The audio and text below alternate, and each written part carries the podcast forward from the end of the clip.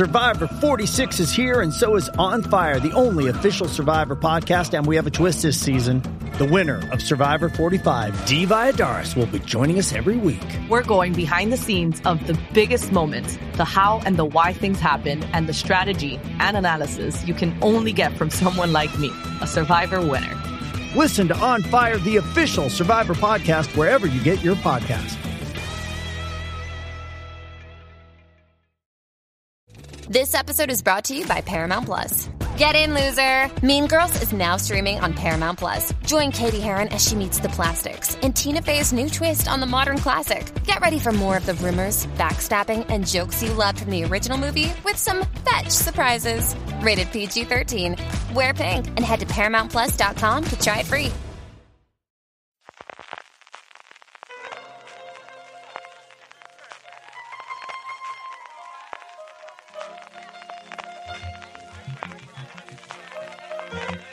Estás escuchando Fuera de Series con CJ Navas. Bienvenidos una semana más a FDS Review, el programa de Fuera de Series donde cada semana analizamos, comentamos y debatimos sobre nuestras series favoritas. Esta semana analizamos, bueno, pues uno de los fenómenos del momento, la primera temporada de Arde Madrid, la serie Movistar Plus, y para eso tengo en primer lugar conmigo a Francis Arrabal. Francis, ¿cómo estamos? Pues con muchísimas ganas de hablar de Arde Madrid. J, que me ha gustado mucho la serie. Muchas, y muchas ganas. es un verdadero placer, un verdadero honor tener para hablar de Arde Madrid a Juan Tejero. Juan, ¿cómo estamos? Muy bien. Juan, que tenemos muchas ganas de tenerlo en este programa, porque además en tres de los libros, claro, esto de ser multifacético y escribir tantísimos libros hace que hasta en tres haya tocado el tema de, de, la presencia de Ava Gardner en Madrid, como fue en el método Smirnov, en el que tiene un capítulo dedicado a Ava Gardner sobre la vida personal, en Pasiones de Cine, que, que bueno, habla de la relación de Ava Gardner y de Frank Sinatra, y sobre todo, este es uno de los libros que cabecera de mi padre, que lo sepa Juan, que Ah, ruina de película, que le encanta y siempre, mira lo que cuenta, mira lo que cuenta, que en su primera parte tiene un capítulo completo sobre el rodaje de 55 días en Pekín, que de alguna forma entronca con lo que ocurre en la primera temporada y también la segunda, Francis, porque vamos con la ficha, sabemos que ya tenemos una confirmación de la segunda temporada de Madrid. Sí, ya tenemos segunda temporada confirmada. Bueno, la han confirmado, la serie se estrenó eh, hace nada, unos días, no ni una semana completa. Eh, una semana, ya han confirmado que la serie va a tener eh, segunda temporada. Ha sido un éxito total, comentaban en la propia nota de prensa que 1.200.000 abonados a Movistar Plus ya habían visto al menos algún episodio de la serie y que una cuarta parte de, de, esos abonados que ya habían visto algo de la serie habían visto la temporada completa en solo cuatro días. Así que unos datos abrumadores. Recordad que situábamos La Peste, la serie mmm, creada por... Ay, se va a ir Alberto Rodríguez y, Alberto y, su co-creador habitual. Madre mía, Alberto Rodríguez, que me perdone, estoy. Eh, por Alberto Rodríguez, le habían visto también, se estimaba que alrededor del, del, millón y medio de espectadores, Arde Madrid, en tan solo unos días ya 1,2 millones de espectadores. Es una auténtica burrada. Es la segunda nota de prensa, como decía Francis, después de, de, de Alberto Rodríguez. Bueno, y Rafael Cobos, que además va a tomar las, riendas de Showrunner en la segunda temporada de La Peste, que sacan pecho y que cuentan, bueno, que, que sacan la cantidad de gente que la ha visto. Noticia de que están muy contentos con ello.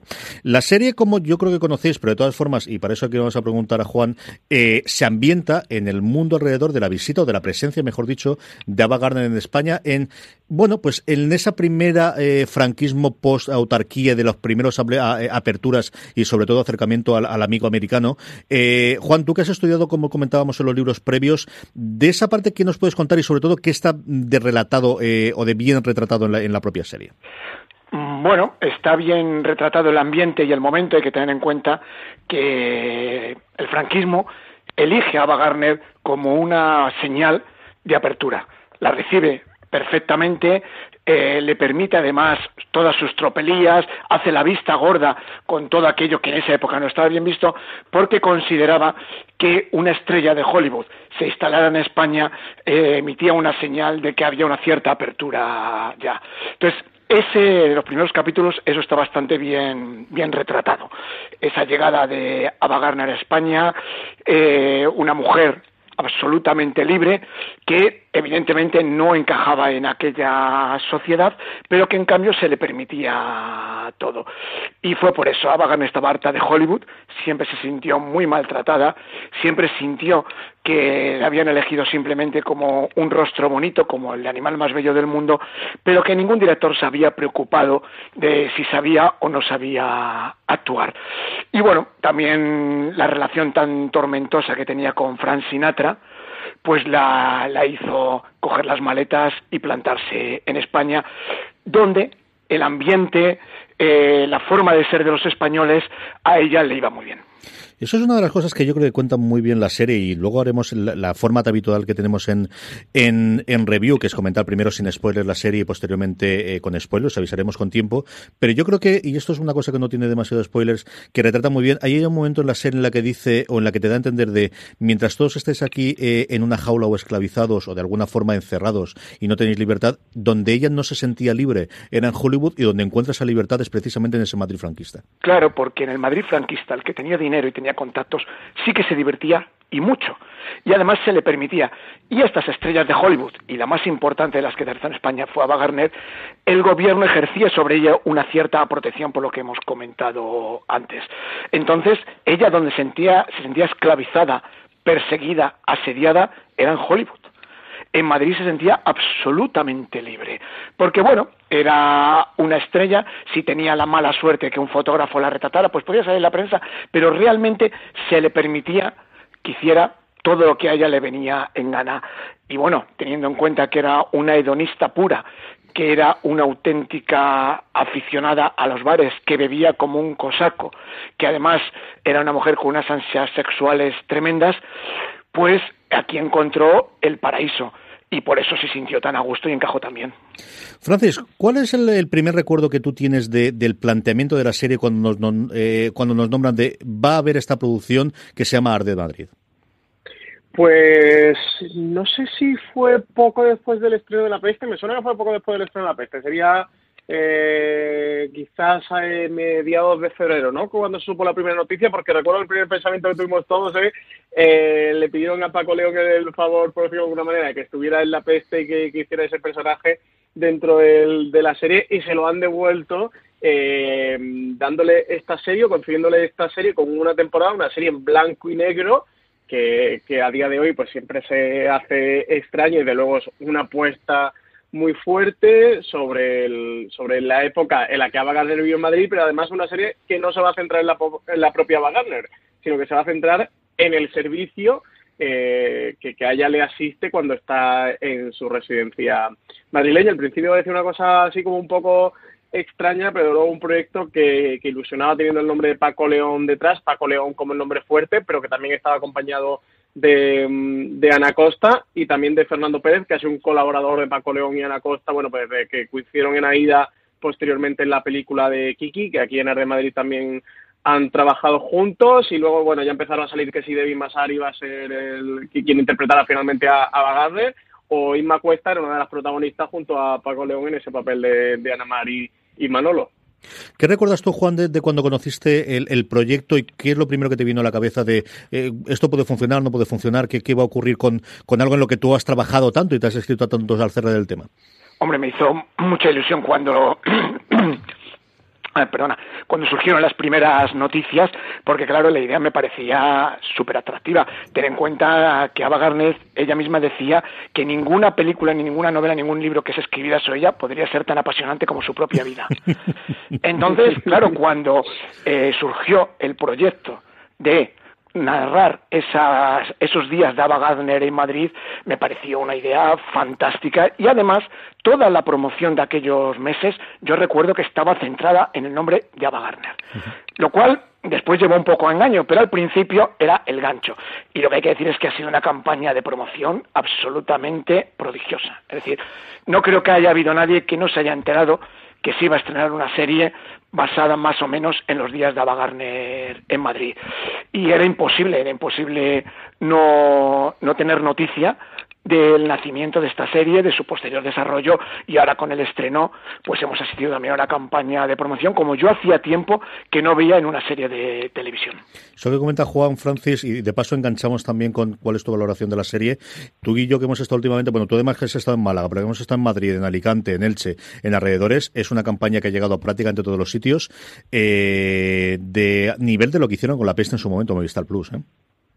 Sí, eh, la, la, campaña ha sido apabullante. En Madrid, bueno, Gran Vía y alrededores estaba todo inundado, pero sí ha llegado a ciudades mucho más allá de mm, Madrid. Yo como curiosidad y para reflejar un poquito el tamaño de la campaña y al hilo de lo que comentaba Juan, de la fantástica campaña de promoción que, ha habido alrededor de Arte Madrid y que, que, ha llegado tanta gente. Yo creo que tener un cartel, entre comillas, a Ava y tener a Paco León también en ese cartel como nombre asociado te ayudan mucho a la campaña de promoción, pero es verdad que ha sido muy exhaustiva y muy inteligente. Una jefa de prensa de un canal muy importante en España eh, me, me, lo comentaba diciendo, dice, joder, ¿estás viendo qué campaña han hecho de Arde Madrid? Impresionante el trabajo que han hecho, estaba como eh, alucinada del buen trabajo que, habían llevado a cabo con la serie y esa persona tenía mm, en el futuro una campaña de promoción de una serie muy importante que estaban cociendo y decía, joder, quiero hacerlo así de bien que lo han hecho con el de Madrid porque creo que es la mejor campaña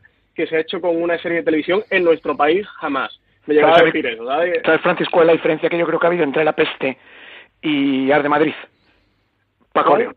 Paco León. Paco León es un personaje absolutamente mediático y en Arde Madrid se ha entregado a promocionar el producto. En La Peste era uno de los actores que intervenían. Y un personaje tan mediático como Paco León se tiene al final que notar. Y él ha sabido muy bien ir filtrando todas las noticias, eh, basarse en lo que es él, en la imagen que tiene, en cómo, a nivel fotográfico, por ejemplo, cómo ha ido filtrando todo. Eh, se ha visto a un Paco León absolutamente integrado y además ha demostrado que tiene un conocimiento de los medios, de las redes sociales, absolutamente abrumador. Pero yo creo que gran parte del éxito de esta campaña, aparte de que todo lo que haya apostado Movistar por ella, es que Paco León se ha entregado en cuerpo y alma a este producto porque es un producto absolutamente suyo, claro. Tanto de redes sociales como en entrevistas. ¿eh? Todos los platós. Claro. Sí, sí, sí. Hablando de platos que recorrido, que no se nos olvide que el 23 de noviembre, si estés oyendo esto antes del 23 de noviembre, tendremos a Paco y a Ana Costa en nuestro segundo Fuera de Series Live en Fundación Telefónica. Mirad las entradas y si no sabéis que podéis ir en streaming y posteriormente estará en el canal de YouTube. Si lo estáis oyendo a, a, posteriori, pues evidentemente tendréis el programa para disfrutarlo en el canal de YouTube de Fundación Telefónica, pero si buscáis el de Fuera de Series, tendremos un enlace a él y ahí lo podréis eh, ver y disfrutar. Eh, por último, antes de que pasemos a la parte con spoilers, una valoración rápida, sucinta, global de qué os ha parecido la, ya podemos decir, primera temporada, que ya está confirmada, como decía antes Francis, de este AR de Madrid. Juan. Bueno, a mí la parte del gancho de Ava me ha decepcionado mucho.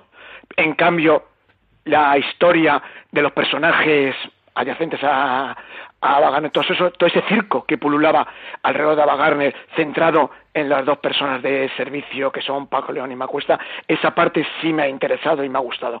A mí lo que me ha decepcionado mucho es, teniendo un gancho tan poderoso, un personaje que daba tanto juego, eh, se han, han cogido cuatro tópicos y los han ido soltando, pero realmente se ha profundizado muy poco en esa gran actriz de la cual, bueno, se pueden haber contado historias absolutamente maravillosas. Por eso para mí no ha sido una serie redonda y de estas que tú dices, me ha encantado de principio a fin. Aún así, me ha parecido muy entretenida, se ve muy fácil, el número de capítulos no es muy extenso, con lo cual admite prácticamente un par de maratones y la ves casi de continuo. Y bueno, eh, también hay que halagar el gusto de Paco León de salirse más o menos del terreno de lo trillado y de aceptar ciertos desafíos como era este proyecto. Francis, ¿qué te ha parecido a ti?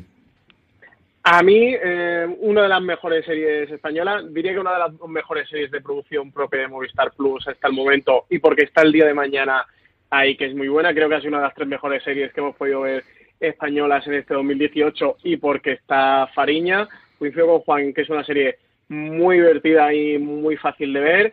Eh, el hecho de menos que tiran más de Ava Gardner, pero creo, y ya hablaremos en la parte con spoiler, que Ava Gardner es más la excusa o incluso el McGuffin para, para retratar una serie de cosas que a Paco León y, a Ana Costa y a Fernando Pérez le interesan de, ese Madrid, de esa época, de ese contexto y, y, en el que evidentemente los protagonistas son más esas personas del servicio que la propia Ava Gardner. Sí coincido con Juan, ¿eh? que me hubiera gustado mm, tener un poquito más de esa Ava que tanta anécdota dio. Ahora sabemos que tiene segunda temporada. Imagino que también aprovecharán y tirarán más de, más de esa parte. A mí la serie me parece redonda y creo que es una de las series que, que en este 2018 hay que ver sí o sí.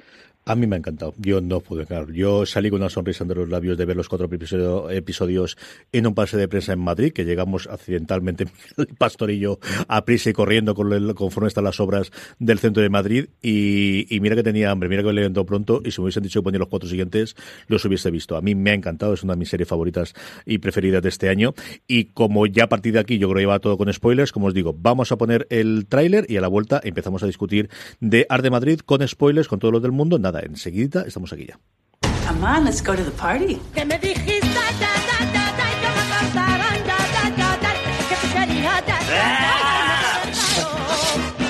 La casa es Sodoma y Gomorra.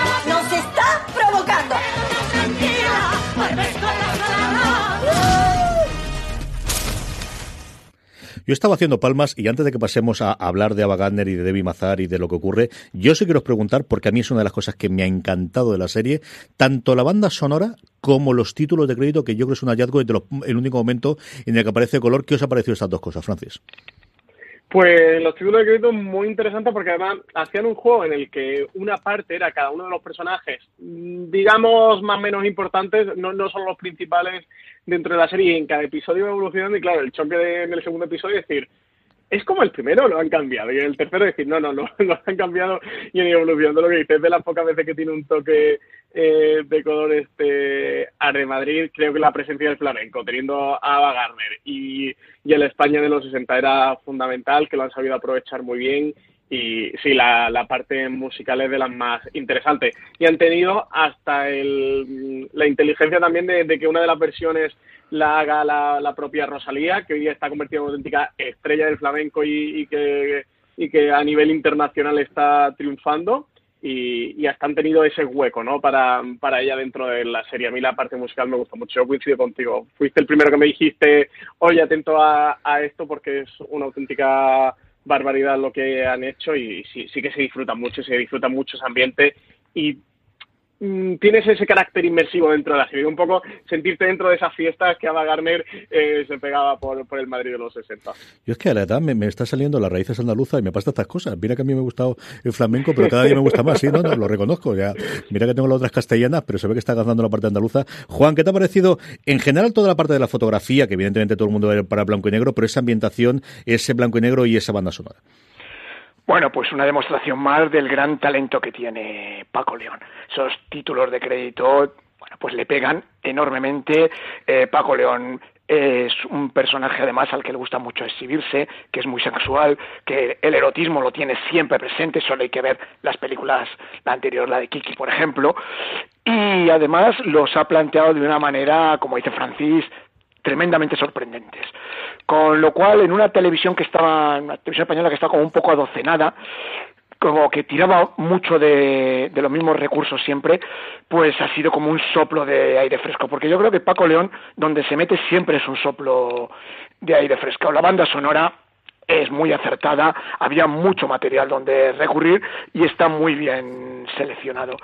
Bueno, todo, todo esto que rodea la serie eh, demuestra pues lo que he dicho al principio, lo inteligente que es Paco León y lo bien que sabe utilizar todos los argumentos que tiene a su alrededor, todas las armas de las que dispone, qué bien las utiliza, qué bien las distribuye y qué bien le saca partido.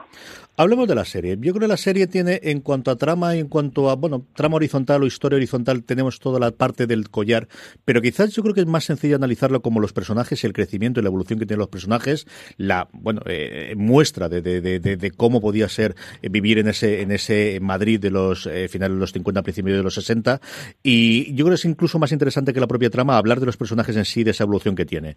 Yo, porque no nos falte después y no nos quede. Tú hablabas antes de, cómo te había faltado esa Garner, lo que te falta es contenido. ¿Te has, te has querido a Debbie Mazar como Ava Garner, que era evidentemente uno de los, de los eh, bueno, si había un asunto de casting clarísimo era quién iba a interpretar al animal más bello del mundo. Juan, ¿cómo has visto esa parte? ¿Qué es lo que a ti te ha faltado que nos comentabas antes previamente la parte sin spoilers? A ver, empecemos por la parte física.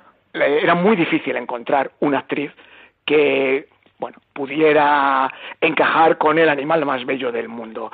El problema de Debbie Mazar es que si coges cualquier foto de Ava Gardner de esa época, verás que está un poco rellenita para haber interpretado a Debbie Mazar. Hay un momento en el que a ella se le ven las piernas.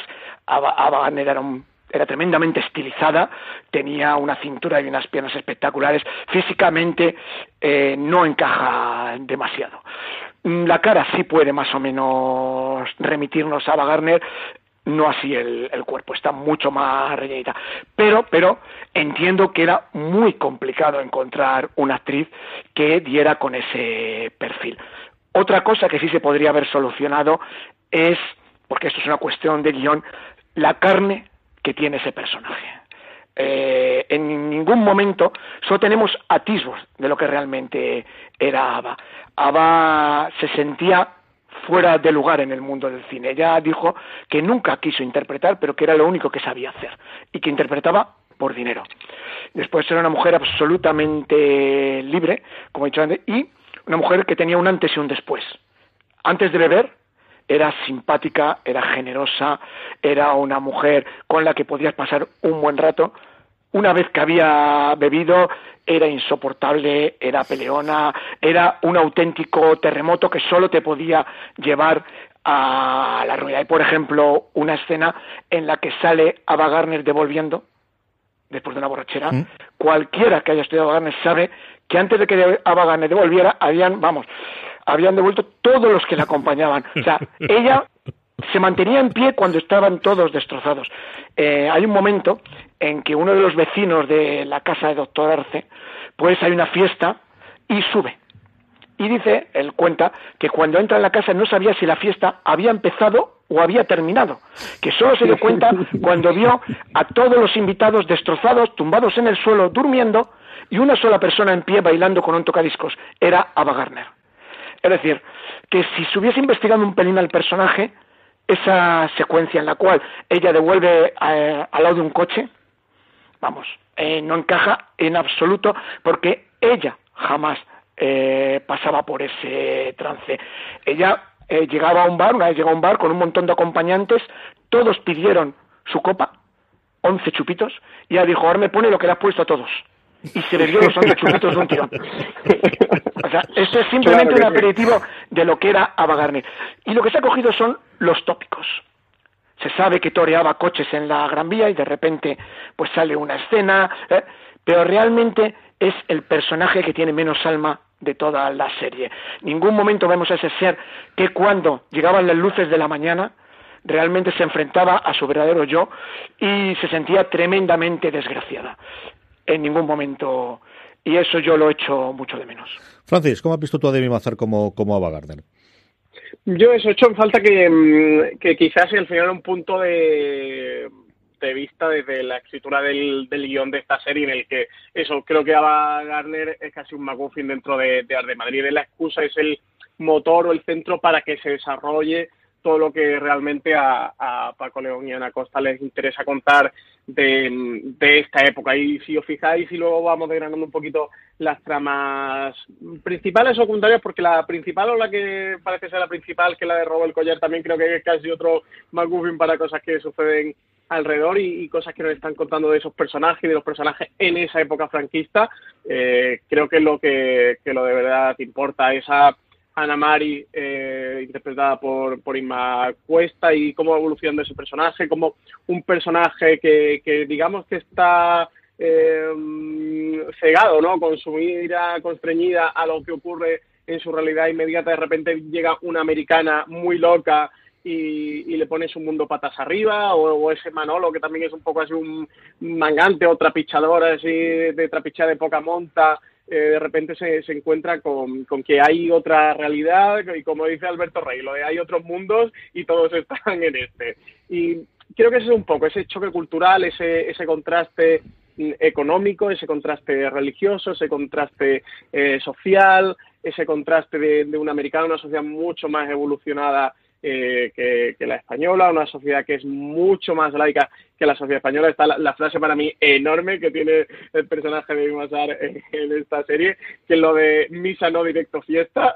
por la cual a mí se me cayeron los lagrimones de risa. Y me pasa como a Juan, a mí me gusta mucho el cine clásico, me gusta mucho el Ava Gardner, entonces sí que me hubiera gustado ver un poquito más de, de esa Ava Gardner eh, real dentro de, de Arde Madrid y que no fuera una excusa, porque al ser un personaje tan grande como Ava eh, reducirlo a una excusa dentro de una mm, trama mm, no es lo que me parece más correcto, pero entiendo y respeto que Paco León y Ana Costa querían contar esta eh, esta historia y esta serie y creo que la sí, lo uno no evita lo otro, es decir, Ava tiene muchos minutos de serie.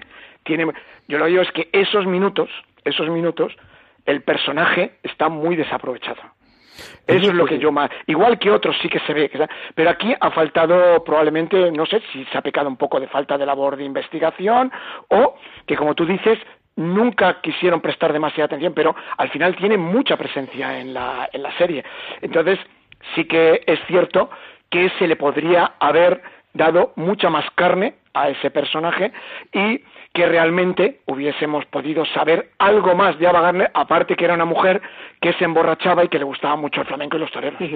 Sale mucho más de lo que yo esperaba. Yo y cerramos aquí y empezamos a hablar también de, del resto de personajes y del resto de, cosas que nos han gustado de la serie. Eh, a mí, Mazar, hay dos momentos en los que me convence mucho, al menos me gusta mucho lo que hace, que es cuando se entera del suicidio de Hemingway. Esa escena yo creo que es maravillosa. Yo creo que el, cambio de registro que tiene ahí y alguna más, cuando tiene el, después de la fiesta que tiene que está abrazada con el edredón en, su casa, en la piscina, fumando, y que ve al, cuñado de, Manolo, al hermano de Ana María. Esos son dos momentos que a mí me gustó muchísimo ella.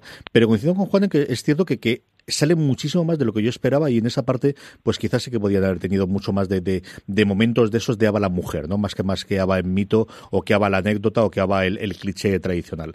Vamos a hablar de Ana María, vamos a hablar de Manolo, vamos a hablar de nuestras escenas y nuestras frases favoritas, aunque Francis ya adelantaba uno. Antes de eso vamos a dar paso a nuestro patrocinador de la semana. El 25 de noviembre se celebra el Día Internacional contra la Violencia de Género. Cosmopolitan Televisión quiere conmemorar este día con el estreno del cortometraje de producción propia Animal, un corto dirigido por David Belduque con Rocío León y Jean Cornet como protagonistas. Animal es un inquietante thriller que pone el foco en el maltrato psicológico y en sus secuelas. Un cortometraje que denuncia, visibiliza y conciencia sobre la lacra del maltrato. El corto nos cuenta la historia de Chloe, una conocida actriz que está atravesando un mal momento profesional. Chloe decide alejarse de la ciudad para preparar un casting que podría suponer su regreso definitivo al cine. En este viaje le acompaña Javi, su novio y representante. A medida que ambos se adentran en el bosque, el lado oscuro de su relación comenzará a emerger. Animal se estrenará el 25 de noviembre en Cosmopolitan Televisión, en su página web y en redes sociales. Además, el corto estará disponible en el servicio bajo demanda de todos los operadores. Estamos de vuelta ya y, bueno, evidentemente la serie eh, tiene dos personajes principales. Yo no sé que hablemos juntos de ellos dos porque al final también mucha de la parte es la relación y cómo evoluciona esa relación, que es Ana Mari, el personaje de Imacuesta, y Manolo, el personaje que se reserva para interpretar Paco León.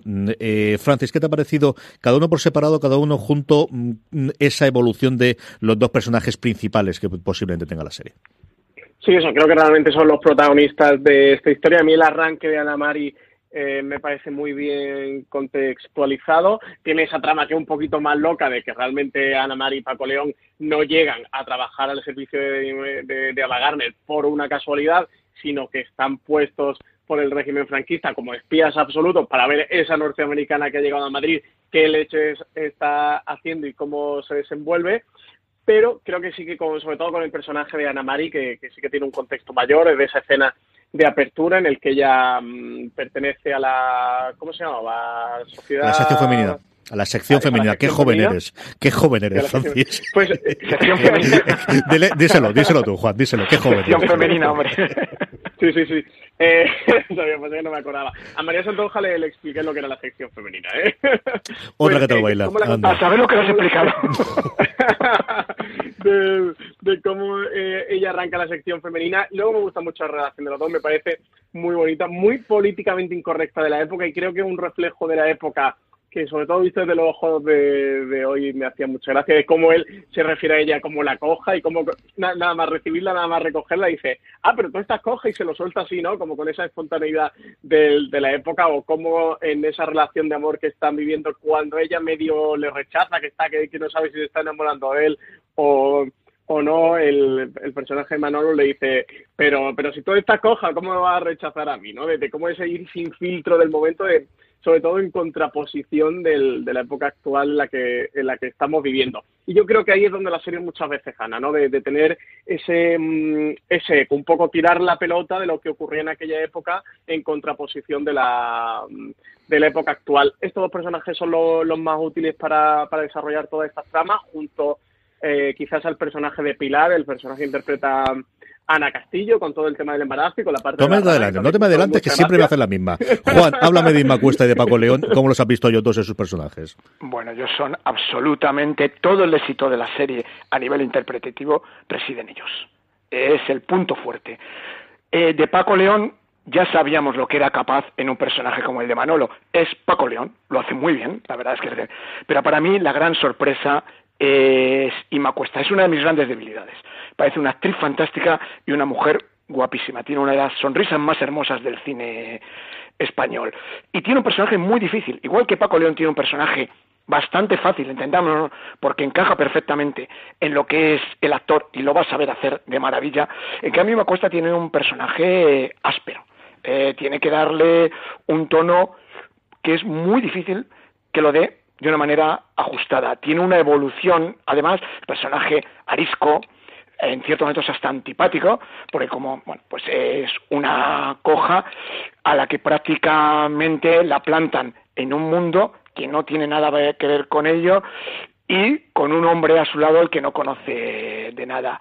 Los mejores momentos de la serie son los diálogos que tienen Paco León e Inma Cuesta. Antes decía Francis cuando le rechace, le dice, pero ¿cómo una coja me va a rechazar a mí? Hay otro momento buenísimo cuando están entrando en una fiesta y le dice, pero no, que no se, que no coges tanto. Y la otra le mira con cara como diciendo, pues yo cojo, que Es de una naturalidad tremenda, una naturalidad asombrosa.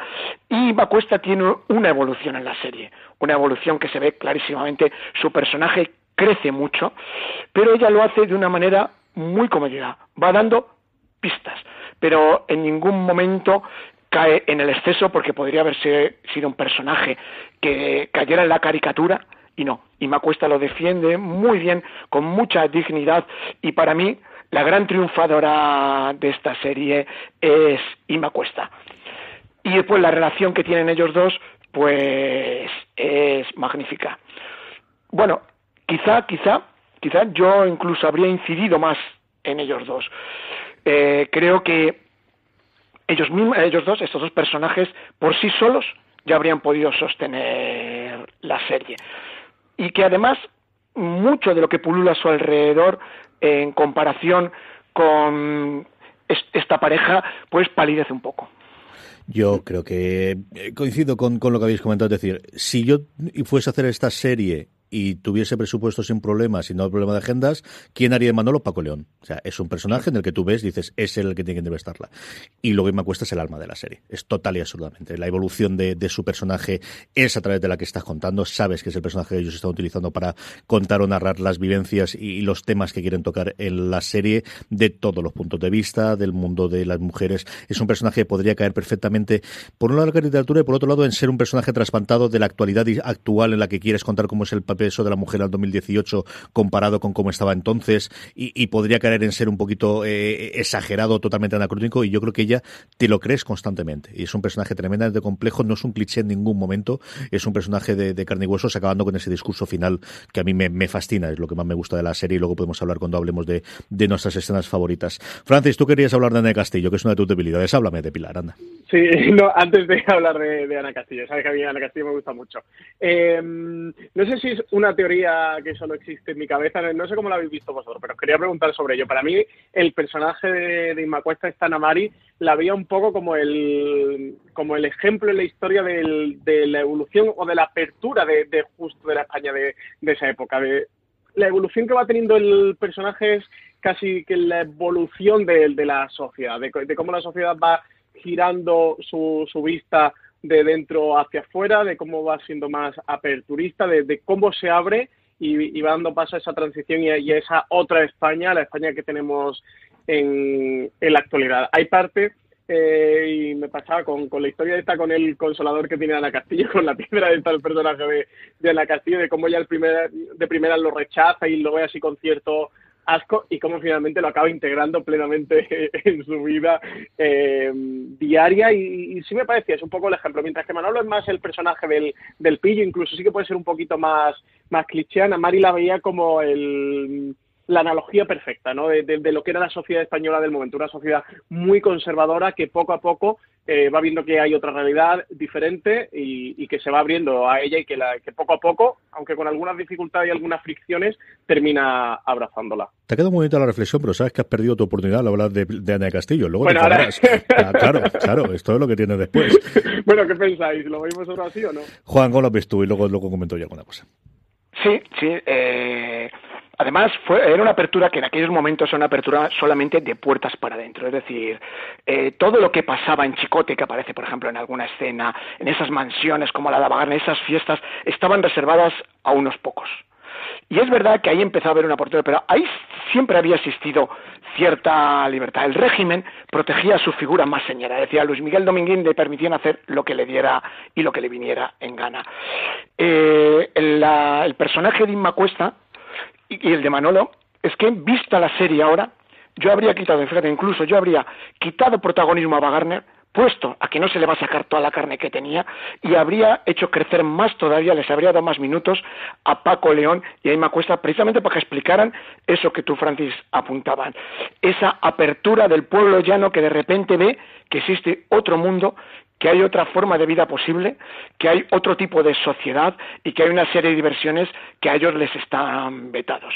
Yo habría hecho crecer aún más, les habría dado más minutos de diálogo, porque la serie despega, cada vez que ellos dos están en pantalla, la serie despega, pero vamos, indiscutiblemente. Yo eh, simplemente voy a, voy a hacer mías las palabras que tenía Alberto Rey en su crítica que hizo en El Mundo y así se lo sirvo en bandeja para, para que Francis hablara en el castillo, ya verás por qué. Y él comentaba cómo el personaje de Ana María es la España que había, que estaba cambiando poco a poco y que iba a trompicones y que iba con pasito adelante, pasito atrás, pero que empezaba a tener esa apertura después de la autarquía y que en cambio Pilar era la España que iba a venir, pero que todavía no sabía que iba a venir. Y cómo le encarnaba esa España futura de ese tardofranquismo o de esa alegría posterior que tendríamos en, en la época de, de la transición. Venga, dos minutos para que me lo den, anda.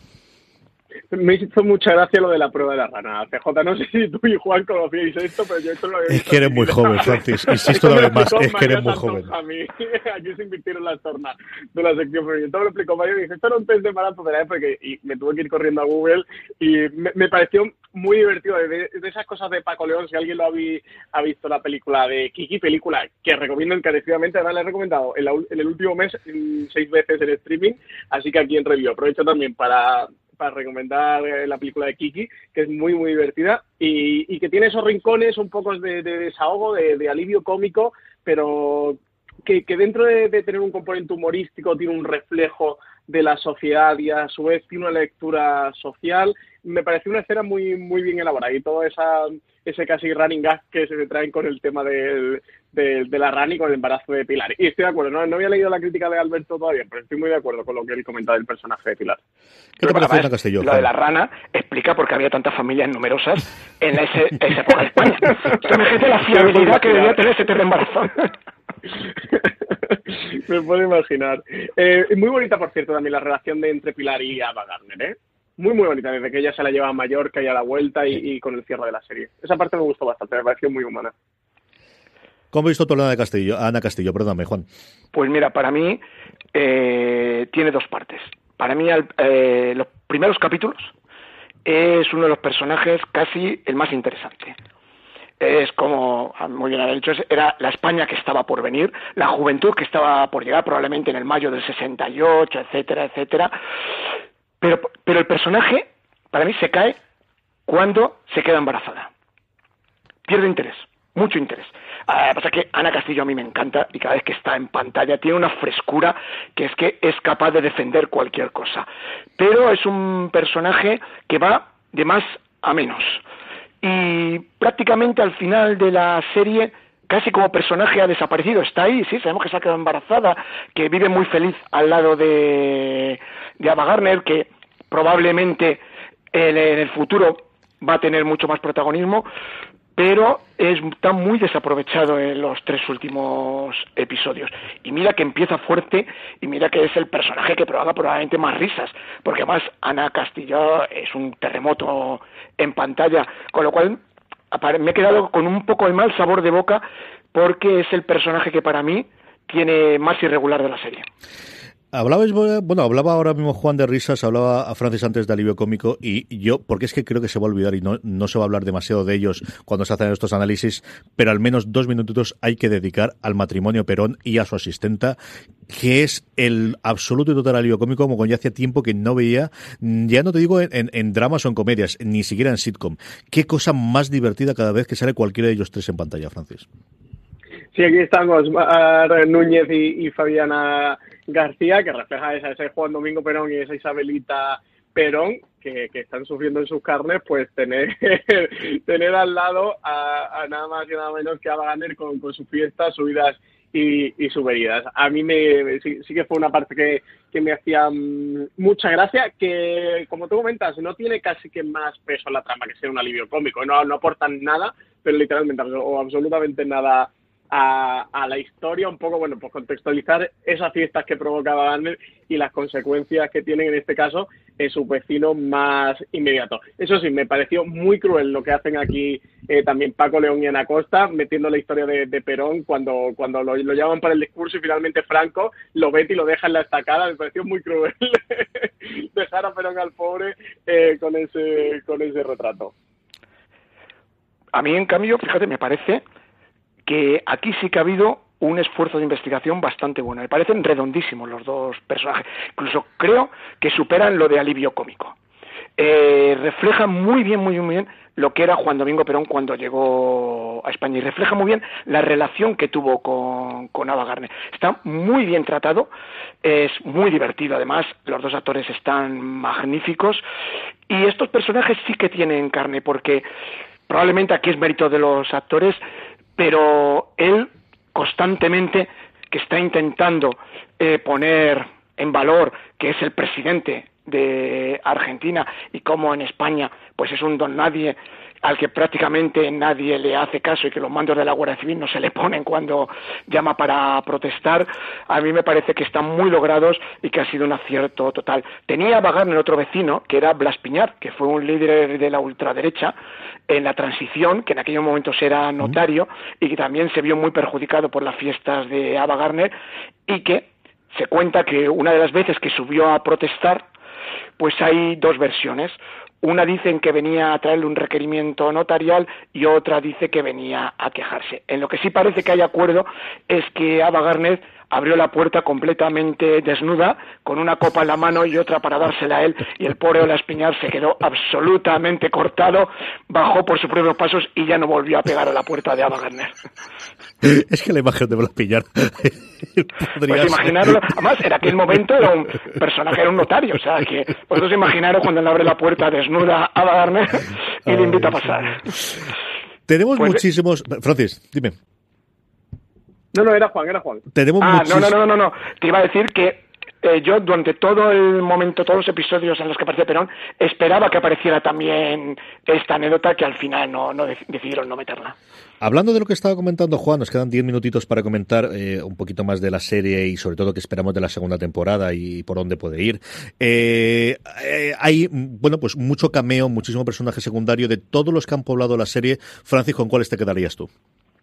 A mí me ha gustado mucho, ¿sabes que ha aparecido? El, el personaje que interpreta Ken Appledon, eh, Bill Gallagher, que, que estaba aquí como un poco una cosa extraña que llegaba a ver qué tal Ken Appledon en este papel del representante de Ava Gardner. Ella, él ya ha estado como actor en, en otras producciones, incluso en Allí Abajo eh, salió en algún episodio aquí en España. Pero no, no, no, lo tenemos muy visto, al menos yo no lo tenía muy visto, y sí que su aparición, eso, como representante de Ava me, me llevó a hacer mucha gracia. Le, le, vi que el actor tenía bastante vis cómica dentro del, de, su papel en la serie.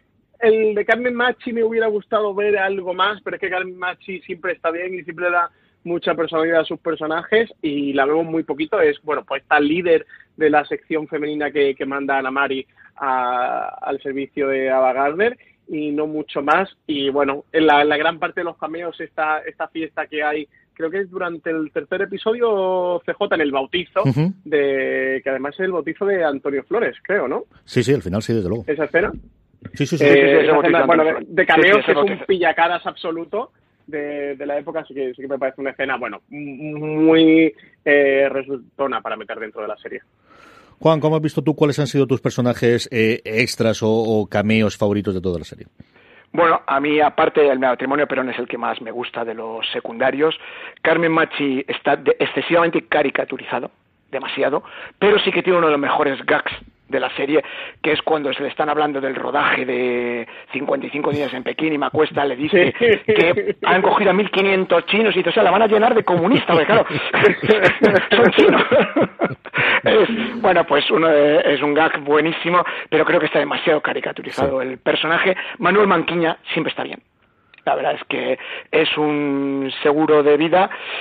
Y a mí, si el personaje que apenas aparece aquí, pero al que se le puede sacar mucho juego es a Samuel Broston que es el productor de 55 días en Pekín, que me imagino que en la segunda temporada tendrá mucho más peso específico y tiene un par de apariciones, pero una de ellas es bastante divertida y es un personaje además que era otra leyenda en sí misma y en España además deja un reguero muy importante de, anécdotas.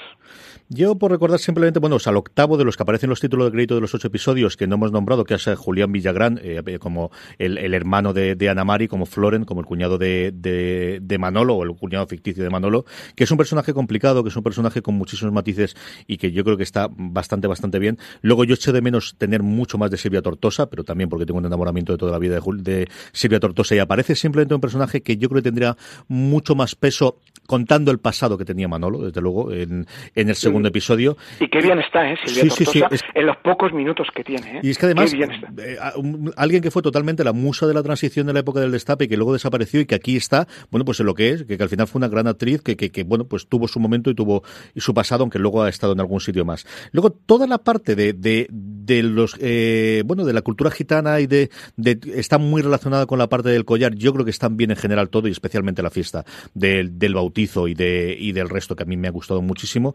Y luego yo no puedo dejar de, de nombrar, porque me impresionó muchísimo cuando la vi en el primer episodio, caracterizada como Carmen Sevilla, esa melodía que yo la recordaba de cantar lo de los gorilas, u, y dije, madre mía de mi alma, como cambió esta señorita, que ya es mujer. O sea, es una cosa de decir, es que es clavada, es que esta es la Carmen Sevilla de esa época, el resto están bien, están, los reconoces algunos que otros, sobre todo en las fotos clásicas y tal, pero de Melody como Carmen Sevilla, y ya no aguanto nada de cómo fue a la fiesta de, de inauguración en las fotos que hemos visto en las revistas, esa a mí me dejó totalmente alucinado. Eh, y Mariola Fuentes como Lola Flores, a mí está calcada, ¿eh? es viva imagen de Lola Flores. Frases, aparte de las que hemos nombrado, momentos que te hayan gustado especialmente de la serie, Francis. Hombre, yo me quedaría con lo de misa no directo fiesta. Y hombre, y he comido pollas around the world también. Tengo decir que esas dos frases son, son para enmarcar dentro del, de la serie. A mí me, resultaron muy, muy graciosas. También comentar dentro de los personajes secundarios, que, que no hemos hablado de ella, de la Lucero, del personaje de Miren Ibarguren, que también es un personaje que me pareció muy divertido dentro de la serie. También con running gags varios, pero también me parece muy divertido. ¿Cómo lo has visto tú, Juan? Hombre, a mí el gat de los chinos me parece magnífico. Realmente, además que refleja la incultura que había también en la sociedad a nivel político. Eh, en España, hasta la transición, la mayoría de los españoles políticamente eran analfabetos, porque el franquismo no quería que tuvieran ninguna, ningún conocimiento de lo que pasaba afuera, con lo cual eso relacionar a los chinos que había en España con que tenían que ser comunistas de la estela de Mao, pues es divertidísimo. Y después, pues Sí, hay un momento de la fiesta con esa cabra que aparece por ahí. Porque claro, es que ahora ya la gente joven no lo sabe, pero es que antes los gitanos se metían con la cabra. Entonces, los que tenemos más años es que lo hemos visto. Que lo hemos visto, entonces... Muy loca. está, está muy bien. Pues, retrata muy bien... ¿Sí? Di, di, di. No, termina, perdona. No, no, que hombre, no llega a los extremos de la fiesta del guateque de Peter Sellers, que es la, o de la desayuno con diamantes, pero la verdad es que sí que es una fiesta muy divertida y que retrata muy bien la España de esa época. Había dos... Sí, no, justo... Eh, no, que os iba a comentar, a mí me recordado mucho al, a la fiesta del, del Huateque, pero sobre todo el gag de, de los militares, de cuando llega la Guardia Civil y cuando llega la Guardia Civil salta el, no sé si es coronel norteamericano, y cuando salta el coronel norteamericano, pero le dice que es general, y el conflicto ahí que tienen de potencias armadas y de rangos militares, y que finalmente el Guardia Civil termina y dice, mira, yo voy a llamar, ¿sabes? Me estoy metiendo aquí en un marrón, en un problema, que yo aquí no tengo culpa de nada, y voy a llamar y a ver, y, digo lo que me cuentan, y al final el pobre dice, mira, cada uno para su casa, y todo el mundo tranquilo. Esa parte del, de los rangos militares... Esa pareja de Guardia Civil es bastante serioso. Esa pareja de Guardia Civil es muy berlanga, ¿eh? Sí, total y Muy berlanga, es berlangaña y está muy bien esa pareja de Guardia Civil. Yo hay una frase que me encanta, yo creo que es el único que, que, la nombrará al final. En el primer episodio, cuando estaban hablando acerca de la llegada del capitalismo a España y Paco León se liega con las palabras, que es un momento muy divertido, hay una frase que a mí me encantó y yo comprendo que al final estas cosas me gustan solamente a mí, que es cuando dice los comunistas quieren que todos seamos iguales, todos pobres. Yo ahí me morí de risa. O sea, no pude. esa me encantó, me encantó, me encantó. Y luego, ya más en serio, el discurso final de Ana Mari, que es el discurso feminista bien hecho y como tiene que hacerse de eh, no quiero casarme contigo porque no quiero esto, esto, esto y esto, que es lo que te obligaba cuando tú eras la mujer de alguien en el franquismo, me parece espectacular. O sea, al momento de no quiero que alguien me autorice el tener una cartilla de, de ahorros con mi nombre, no quiero que alguien me tenga que dar el permiso para poder gastar el dinero, no necesito, no quiero todas estas partes. A mí ese es de los momentos que dije, y por esto esta serie es lo que es y por esto me ha impactado tanto como me ha impactado esa serie. Ese, ese momento es cómo lo dice ella y cómo lo tiene, que vienes además de un momento jocoso de ellos, ah, que estás viendo que se gustan y que al final tiene esa parte, pero ella dice, pero es que llego hasta aquí, porque en el momento que de un paso más allá, entonces me anulo como ser humano, a mí me pareció de verdad eh, eh, mm, espectacular en cuanto a nivel de guion. Nos quedan cinco minutitos, sí que quiero hablaros de la segunda temporada y de lo que esperamos para la segunda temporada ya confirmada. Juan, esto tiene toda la pinta de que la segunda temporada la, la centremos en el rodaje de esos 55 días en Pekín, que tuvo que ser la de Dios, ¿eh? Bueno, pues el rodaje de 55 días en Pekín habría dado absolutamente para el rodaje de una serie entera. Fue absolutamente una locura. Una película que ninguno de los actores que estaba dentro sabía qué diablos hacía allí y con una Ava Gardner que llegó ya muy tocada. Era en aquella época Ava Gardner pues desayunaba a las, a las 3 del mediodía, merendaba a las 11 de la noche y cenaba a las 2 de la madrugada. Eh, prácticamente era incapaz de retener los diálogos. Eh, en un momento dado del rodaje le pregunta a uno de los actores, de los más insignes veteranos que hay, que era Paul Lucas, qué, qué podría hacer para mejorar su papel. ¿Qué consejo le podría dar? Y Paul Lucas le dice, quizás si dejaras de beber antes de las 12 del mediodía te ayudaría. Esa era la Ava Garner de aquellos momentos. Fíjate cómo sería el deterioro de esta mujer eh, en esa serie, que llega un momento que están desesperados y que no saben qué hacer con ella. Y entonces la solución que se les ocurre al guionista y a Charlton Heston, con la anuencia del director que era Nicolas Ray, es matar al personaje. Entonces, por eso Ava muere a mitad de película. Era porque nadie la aguantaba más. Era un auténtico desastre y bueno, pues al final aquello habría acabado en una auténtica rebelión, porque ya estamos asistiendo a lo que fue Ava Gardner en los 60. Ese personaje que ya estaba perdiendo la belleza, ella había basado toda su carrera en ser un icono de hermosura, de ser el animal más bello del mundo, y ella ya empieza a notar que el deterioro está a la vuelta de la esquina. Y claro, también los años de alcohol, de alcohol indiscriminado, de fumar siete, ocho cajetillas diarias, también le estaban pasando factura. Es un momento muy delicado, un momento además en el que económicamente ella no está bien y tiene que aceptar esta película que como se ve en la primera temporada ella no quiere rodar nada, ella solo quiere divertirse. Si a todo esto se le saca partido, pues promete muchísimo y podemos asistir a una segunda temporada muy divertida y además que a los aficionados al cine pues también les enternezca mucho. Francis, ¿tú también crees, eh, como, como Juan y yo, que, que puede ir las cosas por 55 días en Pekín? ¿Y qué más esperas de la segunda temporada, más allá de que nos cuenten bueno, las vivencias y las miserias de ese rodaje? Sí, yo imagino que tirarán por la idea de meter al personaje Samuel Bronston y de iniciar, de, de, habernos contado, entre comillas, tanto de este 55 días en Pekín, imagino que era el, el lazo de unión perfecto para una segunda temporada. me interesa mucho ese, ese final entre Ana María y Manolo, con todo ese discurso CJ que tú comentabas, que a mí también me parece de las mejores escenas que tiene, que tiene esta primera temporada de Real Madrid, de ver cómo evolucionan estos dos personajes conjuntamente, de ver en qué otro lío se va a meter Manolo, porque creo que, lo suyo es innato, y, ver el personaje de, Pilar, que a Bagarne le dice, oye, no te preocupes, eh, yo te llevo conmigo, en un poco que se la lleva a, conocer mundo y a salir de, esa España y a que vea otras realidades y ver conjuntamente cómo evolucionan los personajes. Pues seguro que estaremos aquí para comentar esa segunda temporada de Arde Madrid. Ha sido un verdadero placer estar en este programa de review con Juan Tejero. Juan, muchísimas gracias.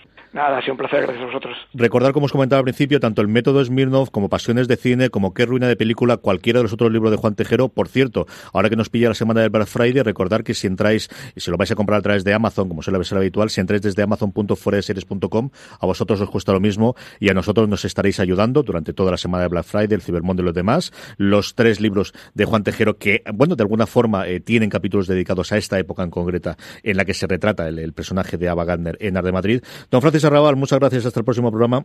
Pues muchas gracias a vosotros y a Juan Tejero, que me ha encantado hacer este programa con él y de grabar Ar de Madrid. Nada a ver, que, que estaba Gardner, le dije, oye, Juan, no habrás visto la serie. Me dijo, pues sí, dije, oye, pues quiero grabar contigo sobre esta serie. A todos vosotros, querido audiencia, gracias por escuchar ahí. Mucho más programas en nuestro canal de podcast. Ya sabéis que podéis escucharlo en Apple Podcasts, en iVoox, en Spotify, en cualquiera de las plataformas donde os escuchéis. Mucho más contenido, incluido toda nuestra cobertura sobre Ar de Madrid en foradeseries.com. El 23, el directo en Espacio Fundación Telefónica, que tendréis disponible después en su canal de YouTube para que lo disfrutéis con la presencia de Paco León y de Ana Costa. Gracias por estar ahí. Como siempre, recordad verdad, tened muchísimo cuidado ahí fuera.